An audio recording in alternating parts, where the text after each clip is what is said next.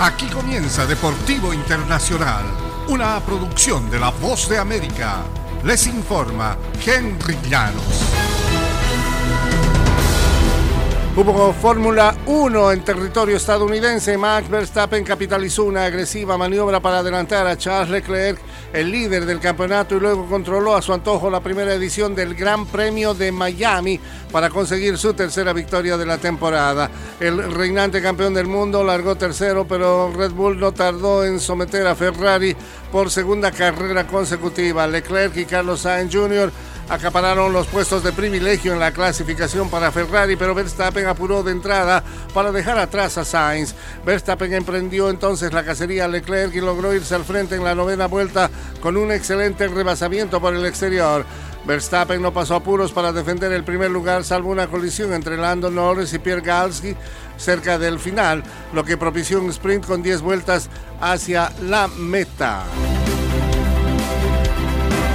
En el box internacional, Saúl Álvarez hizo una pausa en su camino al cuadrilátero para posar con el puño derecho en lo alto y disfrutar de la adulación de cientos de frenéticos fanáticos que esperaban ver otra gran pelea del Canelo Álvarez. Después de 12 rounds, el Canelo salió del tinglado con su primera derrota en nueve años, aparentemente tan atónito por el resultado inesperado como la multitud que abarrotó el escenario para ver su pelea.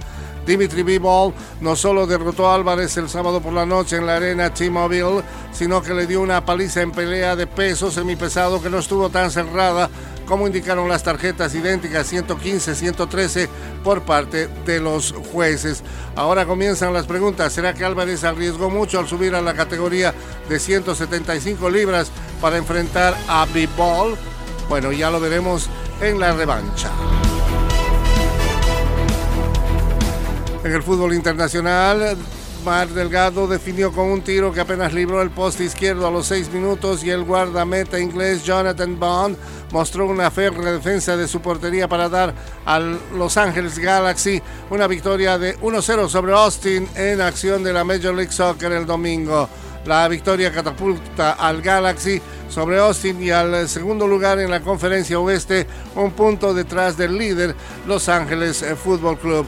Austin estuvo cerca de empatar el marcador a los 89 minutos, pero un disparo del delantero argentino Sebastián Driussi se estrelló en el poste. Driussi tampoco pudo conectar con Danny Hilson a los 90. En Vancouver, Tossand Ricketts anotó a los 90 minutos a guiar a los Whitecaps a vencer 1-0 a Toronto Football Club. Y hasta aquí Deportivo Internacional, una producción de La Voz de América.